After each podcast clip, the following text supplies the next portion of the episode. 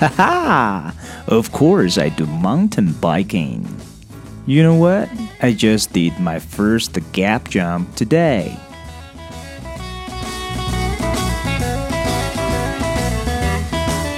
And it feels like a million dollar.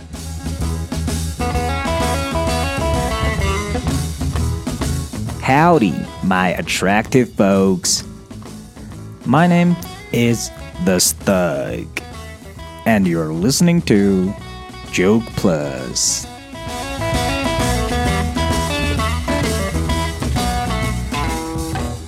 Okay, suppose that you're married and you suddenly say, I love you to your wife.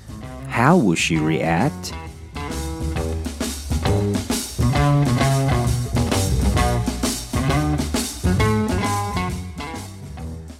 I was out for a drink with my wife last night, and I said, I love you.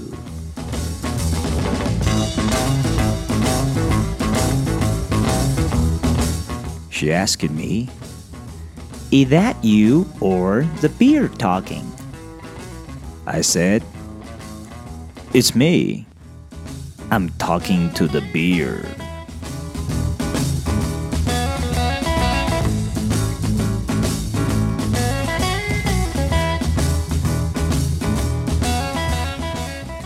Is that you or the beer talking?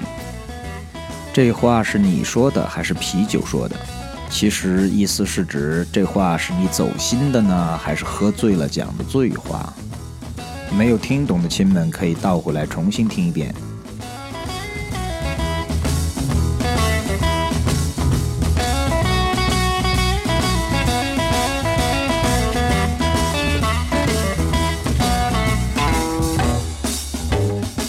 I totally understand how you feel. I mean, to the beer, not to your wife. But if you do go out and have a drink alone, possibly you'll end up like this. 我们只说一个单词，June，六月。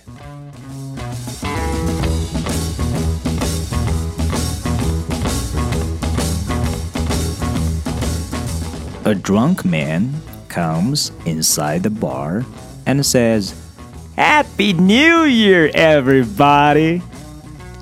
And the waiter says, We are in June, you drunk man.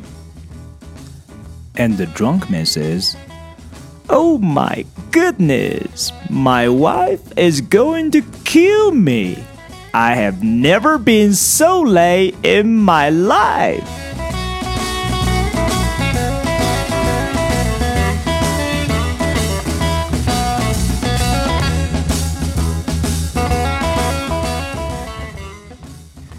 We actually learned something today. If you find any girl is attractive and beautiful when you are drunk, and you can't help saying I love you to her, bingo! I suggest you drink your beer at home.